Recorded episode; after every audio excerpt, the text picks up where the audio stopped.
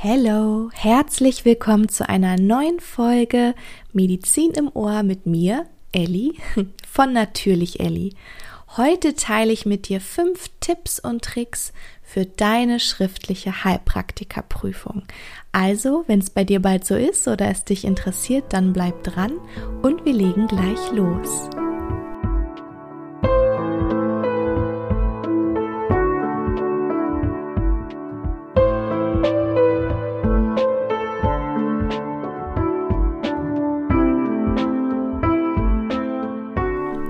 90 Prozent der Prüflinge fallen durch die schriftliche Heilpraktikerprüfung. Oh Gott, wie soll gerade ich das denn dann schaffen? Diese Frage stellt ihr mir sehr, sehr häufig, gerade bei Instagram oder auch in der Facebook-Gruppe und deswegen gehen wir heute darauf ein.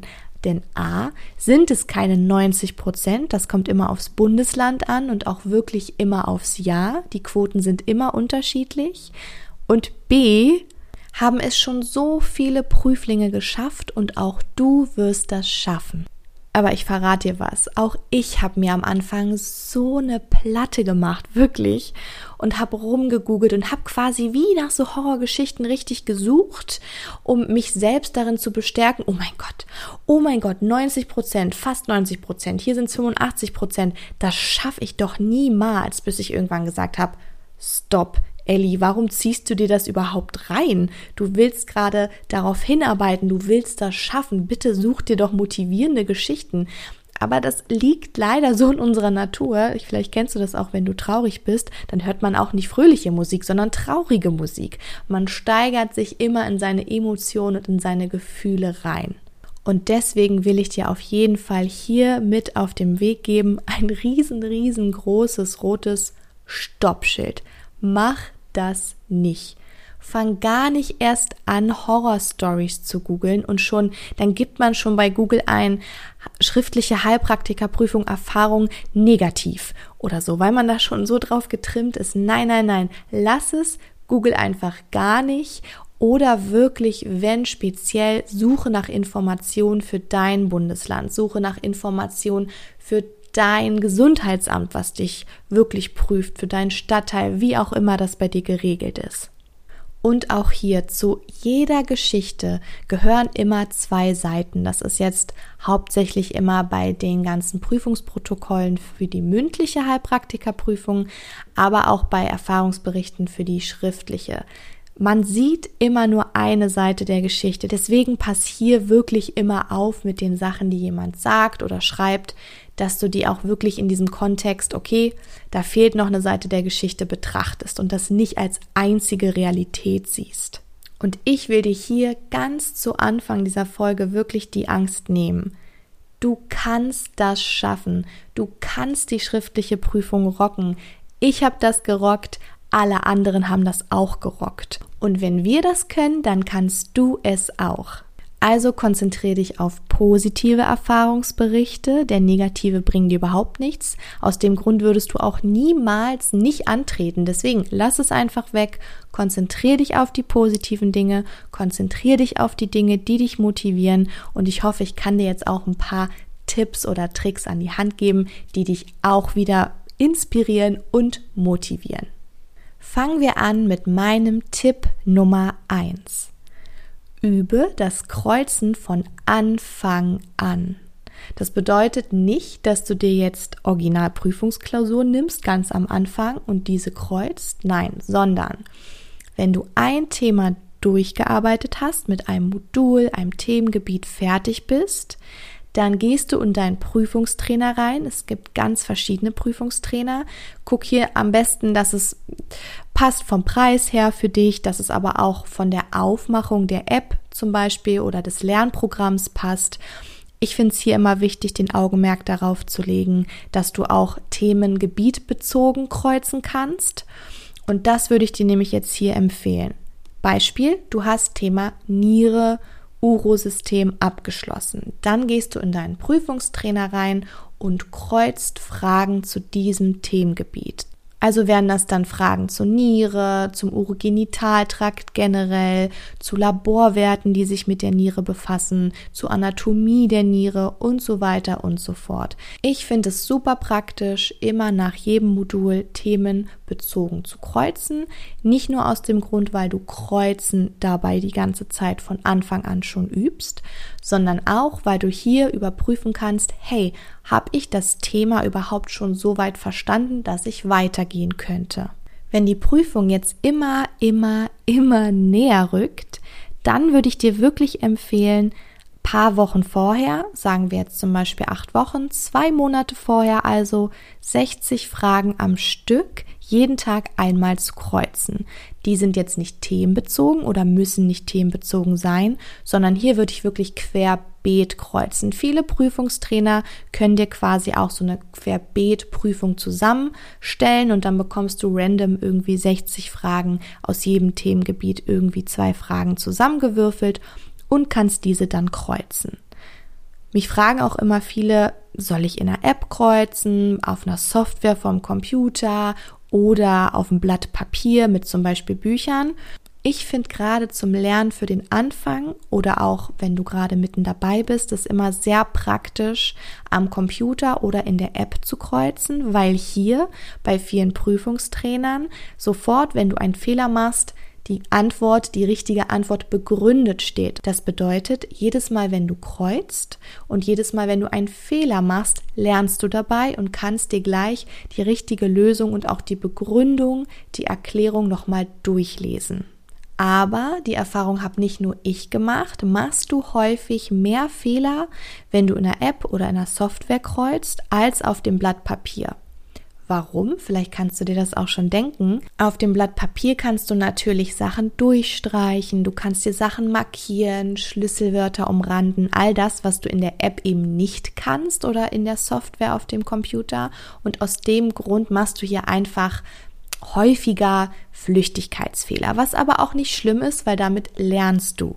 Ich würde dir aber auf jeden Fall empfehlen, circa vier Wochen vor der Prüfung oder immer mal wieder, wenn du es auch möchtest, dir Klausuren auszudrucken und genau aus diesem Grund dann auch schriftlich zu kreuzen, um zu schauen, hey, mache ich wirklich so viele ähm, Flüchtigkeitsfehler oder liegt es jetzt wirklich daran, dass ich einfach mit dieser App nicht umgehen kann oder oder oder. Und du schaffst damit natürlich auch die gleichen Prüfungsbedingungen, die du später in der Originalprüfung dann auch hast. Und da kann ich jetzt auch schon zum Punkt 2 überleiten. Kreuze die Originalprüfungsklausuren erst zum Schluss und noch nicht mitten in der Ausbildung und auch noch nicht am Anfang. Heb dir die Klausuren wirklich bis ein paar Wochen vor der Prüfung auf. Denn mit den Originalprüfungen kannst du dich am besten später testen. Okay, das bedeutet, du nimmst dir, wir hatten gerade gesagt, vier Wochen circa vorher die Originalprüfungsklausuren, aber Achtung, kreuze jetzt keine Prüfungsklausuren von 2010 oder noch später oder 2013, denn die Fragestellung der Prüfung verändert sich. Ich habe das vor allem in den Prüfungen von 2019, die ich dann als Vorbereitung gekreuzt habe, gemerkt und jetzt auch 2020, die Prüfungsfragen werden anders. Deswegen guck dir nicht die Prüfungsfragen von 2010 an. Ich habe ab 2015 gekreuzt und die dann bis wirklich 2019. Und wenn du dich jetzt fragst, hm, aber dann kenne ich ja gar nicht alle Prüfungsfragen, die es jemals gab, die drankommen könnten. Das ist absolut richtig, aber das kennst du sowieso nicht oder kannst es überhaupt gar nicht kennen, weil es immer neue Prüfungsfragen gibt. Und wir haben jetzt auch 2020 gesehen, ich glaube, es waren vielleicht zwei Fragen, die ich so schon mal in der Art gesehen habe. Alles andere waren frische neue Fragen und auch frische neue Fragen, die nicht vorher in irgendwelchen Kreuztools oder Prüfungstrainern vorhanden waren. Und deswegen ist es mir hier nochmal super wichtig, das ist ein Appell jetzt von mir, nimm dir am besten jetzt auch einen Stift in die Hand und ein Blatt Papier oder eine kleine Karte und schreib da richtig fett mit Druckbuchstaben rauf. Ich lerne nicht auswendig, ich möchte verstehen. Das ist hier so, so wichtig, weil es bringt dir später nichts, wenn du irgendwie dich durch die schriftliche mogelst, weil du vielleicht super viel Glück hast. Ich meine, solche Fälle soll es geben, aber dann schaffst du die mündliche Prüfung auf gar keinen Fall, wenn du nicht verstanden hast, sondern Fragen auswendig gelernt hast. Und wie gesagt, dieses Jahr 2020 hättest du zwei Fragen oder eine beantworten können, hättest du nur auswendig gelernt. Und auch in der Praxis später bringt es dir überhaupt nichts, wenn du nach deiner Heilpraktikerprüfung dastehst und denkst, hm, eigentlich ähm, weiß ich jetzt gar nichts mehr. Und die Symptome, die der Mensch jetzt gerade äh, oder der Patient jetzt gerade mir erzählt, mit denen kann ich eigentlich auch nichts anfangen. Von daher, wenn du immer noch einen kleinen Gedanken im Hinterkopf hast, ah, aber auswendig lernen vielleicht, nein, löse dich, löse dich vor diesem Gedanken und du wirst sehen, wenn es dir wirklich ums Verstehen geht und du hast verstanden, dann gehst du auch nicht mehr mit so einem großen Schiss in diese Prüfung rein. Okay, lange Rede, kurzer Sinn. Tipp 2 war, hebe dir die Originalprüfungsklausuren bis zum Schluss auf. Mit den Unterpunkten kreuze die wirklich schriftlich mit Blatt, Papier, Stift, Marker, Post-it, dazu kommen wir auch später nochmal. Und ganz, ganz wichtig, die letzten zwei Wochen vor der Prüfung kreuz wirklich jeden Tag zweimal 60 Minuten. Warum? Du trainierst dein Gehirn auf mehrere Fragen und auch auf eine längere Aufmerksamkeitsspanne, weil das hatte ich, glaube ich, schon mal in einer Podcast-Folge erwähnt.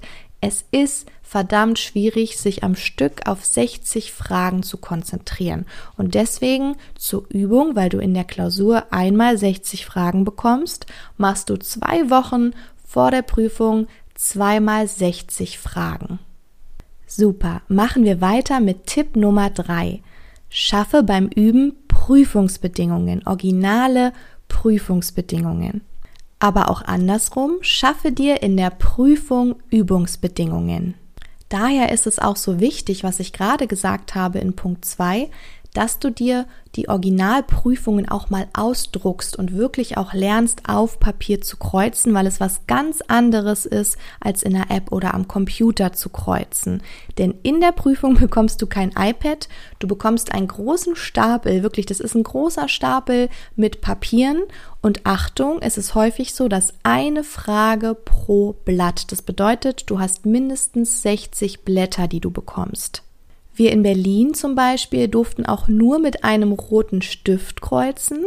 Das bedeutet, dass ich mir einen neuen roten Stift auch so als kleine Motivation gekauft habe und mit diesem Stift auch die Originalprüfungen dann zwei Wochen vor der Prüfung gekreuzt habe. Du hältst mich jetzt vielleicht für verrückt, aber das ist psychologisch eigentlich ganz ratsam. Ich habe natürlich immer mit meiner Brille gekreuzt. Ähm, als ich aber wusste oder noch nicht wusste, darf ich überhaupt ohne Mundschutz kreuzen oder muss ich mit Mundschutz kreuzen? Weil wenn ich einen Mundschutz trage, dann beschlägt immer meine Brille habe ich auch ein paar Prüfungen auf jeden Fall ohne Brille gekreuzt. Oder ich habe einen Lieblingspulli angehabt, wo ich wusste, diesen Pulli, den ziehe ich zur Prüfung an, weil das ist ein Pulli, da fühle ich mich wohl, da muss ich nicht an mir rumzuppeln. Ich ziehe mir auch eine bequeme Sporthose an, weil ich bin so jemand, ich sitze super gerne im Schneidersitz auf dem Stuhl.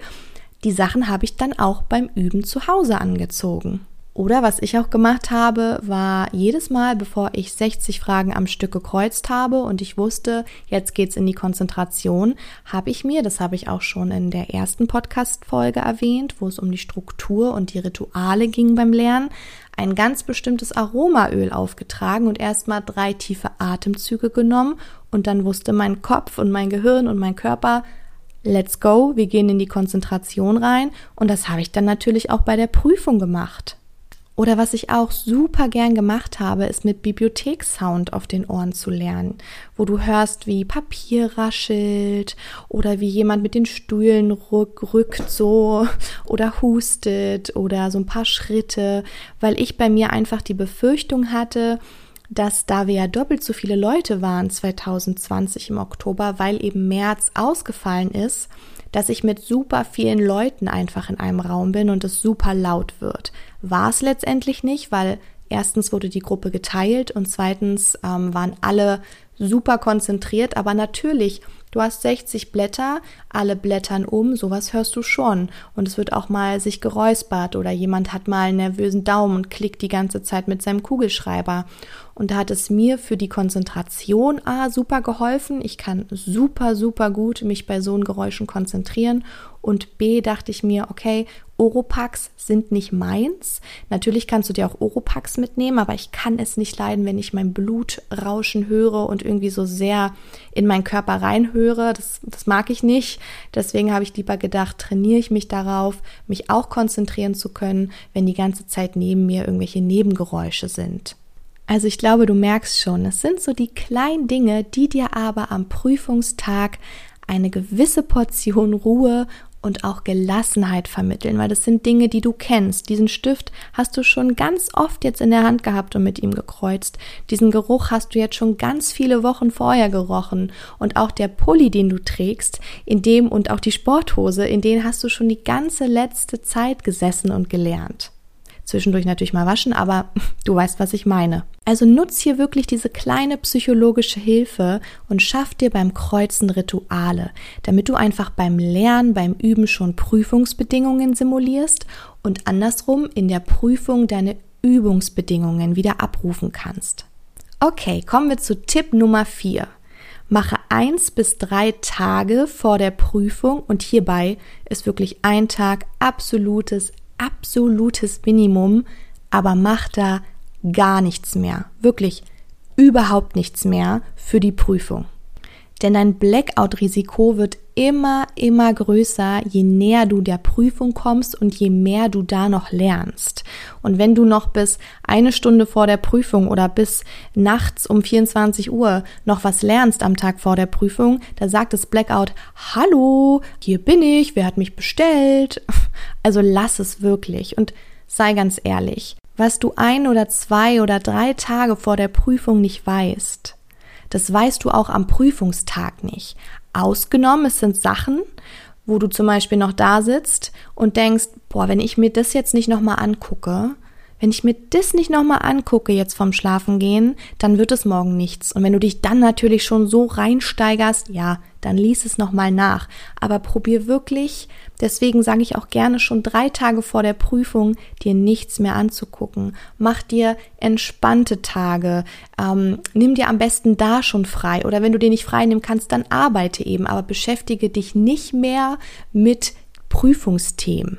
Und hab das Vertrauen in dich, dass du so viel weißt. Und dieses Wissen, dieses ganze Wissen ist in deinem Gehirn abgespeichert, ist in dir und du wirst es zur richtigen Zeit abrufen können. Du wirst es abrufen können, wenn du es brauchst. Visualisier die Prüfung einfach als eine weitere Kreuzübung, nur dass du sie diesmal nicht bei dir zu Hause machst, sondern woanders. Super, dann sind wir schon fast am Ende und kommen jetzt zum Tipp Nummer 5, und zwar ist das ein Tipp für den Prüfungstag. Es ist kein besonderer Tag. Ausrufungszeichen. Wirklich, mach daraus kein großes Ding. Das setzt dein Gehirn nur viel, viel mehr noch unter Druck und macht nervös. Und versuch an dem Tag alles so normal wie möglich ablaufen zu lassen.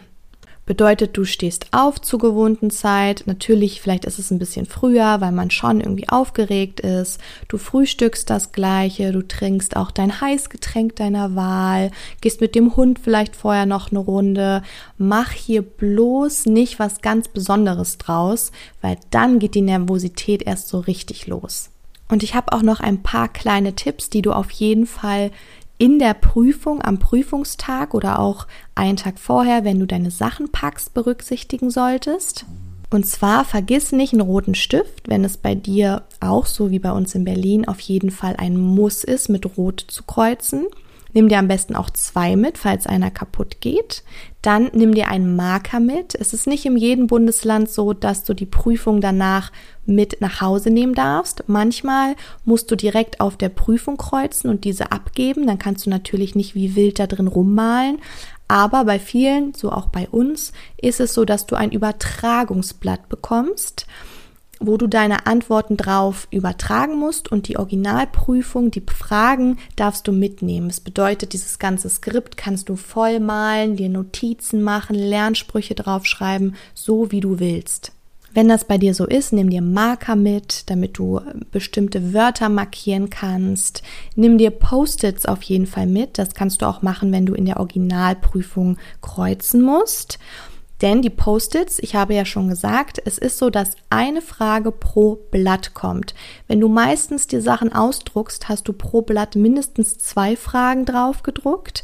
Und das kann ganz schön überfordern, auf einmal 60 Blätter zu haben. Und wenn du dann zum Beispiel bei einer Prüfungsfrage nicht sofort auf die Antwort kommst und sagst, hm, die gucke ich mir später nochmal an und dann weiterblätterst, kann es natürlich passieren, dass du sie später nicht mehr so schnell wiederfindest, dir die Zeit davon läuft und du dann natürlich einen Fehler hast, den du einfach hättest vermeiden können.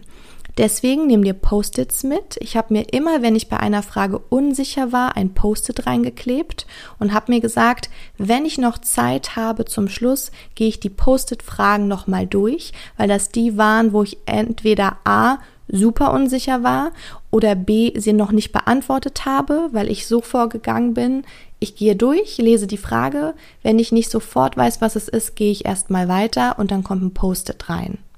Ich habe das so einfach aus Zeitgründen gemacht, weil ich auf jeden Fall nicht nicht fertig werden wollte. Also ich wollte alle Fragen einmal durchhaben und es hat auch funktioniert. Ich hatte danach noch Zeit, auf diese Post-it-Fragen nochmal zurückzugehen und diese letztendlich auch zu kreuzen. Es waren bei mir, glaube ich, so acht Fragen, wo ein Zettel drin geklebt hat. Alle anderen Fragen, wo kein Post-it drin klebt, guckst du dir auch nicht nochmal an weil das ist der schlimmste Fehler, den du machen kannst. Es gibt schon so viele Leute, die deswegen nur, nur deswegen wirklich durchgefallen sind, weil sie sich danach nochmal alle Fragen angeguckt haben, die ganze Zeit überlegt haben, oh, ist das vielleicht nicht doch anders? Und dann haben sie alles verschlimm verbessert. Also geh hier wirklich am besten so vor, dass du nachdem du alle Fragen einmal durch hast, dir die Post-it-Fragen nochmal anguckst, die du noch nicht beantwortet hast. Die kreuzt du dann und danach gehst du zwar alles nochmal durch, aber nicht um die Fragen zu lesen, sondern guckst nur, ob da steht, Mehrfachauswahl, dann guckst du auch, ob du zwei Sachen angekreuzt hast. Steht da Einfachauswahl, guckst du, ob ein Kreuz da ist. Und wenn da steht, zwei Antworten sind richtig, guckst du, ob du auch wirklich zwei Antworten angekreuzt hast, so dass du nicht da einen Flüchtigkeitsfehler nochmal drin hattest. Aber inhaltlich Inhaltlich liest du dir die Fragen nicht nochmal durch und fängst auch nicht nochmal an, darüber zu überlegen. Wirklich, das musst du mir jetzt, obwohl ich dich nicht sehe und auch nicht höre, hoch und heilig versprechen. Okay, dann nehme ich dich jetzt auch wirklich beim Wort. Auf was du auf jeden Fall noch bei der Prüfung achten solltest, steht dein Name drauf. Es gibt Leute, die haben alles gekreuzt, aber haben ihren Namen nicht draufgeschrieben. Hm, durchgefallen. Wenn du einen Übertragungsbogen hast, ist der Übertragungsbogen richtig ausgefüllt? Hast du vielleicht, bist du hier irgendwo in der Zeile verrutscht? Wenn du Zeit hast, korrigier das nochmal oder kontrollier das nochmal. Denn es gibt nichts Schlimmeres, als wenn man alle Antworten richtig hat, beim Übertragen aber einen Fehler macht und der sich dann quasi durchzieht. Das wäre einfach super ärgerlich und damit machst du super viele Fehler, obwohl das Fragen sind, die du eigentlich richtig beantwortet hättest. Also schau hier immer, dass du nicht in der Zeile verrutscht. Nimm dir ein Blatt, leg es wirklich so, dass du auch immer nur eine Zeile hast und dann fang an, deine Sachen zu übertragen. Wow, okay, dann sind wir jetzt auch schon durch mit unseren fünf Tipps und ich mache nochmal einen Schnelldurchlauf und wiederhole sie für dich. Also erster Tipp, übe das Kreuzen von Anfang an zuerst themenbezogen, dann auch querbeet. Dann zweiter Tipp, hebe dir die originalen Prüfungsklausuren bis zum Schluss auf. Achtung, hier dann auch wirklich auf dem Blatt Papier kreuzen. Drittens, schaffe beim Üben Prüfungsbedingungen und in der Prüfung Übungsbedingungen. Viertens, eins bis drei Tage, Achtung, Achtung, eins ist wirklich Minimum, nichts mehr machen, lass deinen Lernstoff links liegen. Und fünftens, am Prüfungstag, es ist kein besonderer Tag, mach nichts Großes draus. Ich bin mir ganz, ganz sicher, dass du das auch rocken wirst Und lass dich nicht verunsichern, auch wenn es beim ersten Mal vielleicht nicht klappt, dann klappt es beim zweiten Mal. Da bin ich mir ganz, ganz sicher. Wenn du sonst noch Fragen hast zu schriftlichen Prüfungen oder Sorgen hast, dann kannst du mir sehr gerne auf Instagram schreiben. Mein Account heißt natürlich mit UE unterstrich Ellie oder in unserer kostenlosen Facebook-Gruppe Heilpraktiker Lerngruppe bei natürlich Ellie. Da helfen wir dir auch immer, immer sehr, sehr gerne weiter. Ja, ich glaube, dann haben wir es für heute auch schon wieder. Wie immer würde ich mich sehr, sehr freuen, wenn du mich mit Sternen bewerten würdest, vielleicht so vier oder fünf, oder mir auch ein Abo schenkst. Und dann hören wir uns nächsten Sonntag. Bis dann!